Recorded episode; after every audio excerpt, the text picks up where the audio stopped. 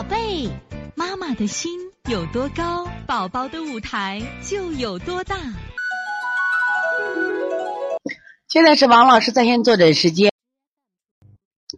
五零五涛涛妈的问题，王老师好，涛涛快六岁了，自汗、盗汗都有，盗汗是头部、脖子较多，后背上部大便两三天一次，软粘迟，手指无月牙，有时会说脸部肌肉疼。手脚腿疼，肌肉绞粗，我感觉舌色也淡，肾虚无舌苔。我只给做了滋阴手法，老师我还给怎么调理呢？这两天他又感冒了，谢谢王老师。嗯，你看啊，爱出汗的孩子，大家想过没有？出汗的时候，你看我讲过出汗三个条件：阳加于阴谓之汗，阳加于阴谓之汗，但是必须毛孔打开吧？你毛孔不开不行，就叫悬浮嘛。那这个小孩老出汗的话，毛孔是不是敞开的？夏天气温是热的，他不怕。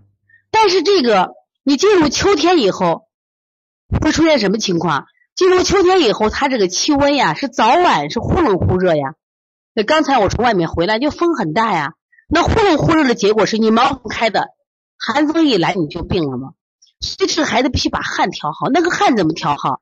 第一个是阳盛会出汗，知道吧？还有一个，我们体虚，就是我们肺的开合无度，气虚了。中医讲营气啊、胃气啊，开合无度会出什么呀？出汗。所以你这个小孩呢，现在的情况呢，你看他还多了。我们要我重重点，我觉得要调汗。如果你的汗，你看我现在，你刚才想了自汗盗汗，我不知道你的汗是热汗还是凉汗。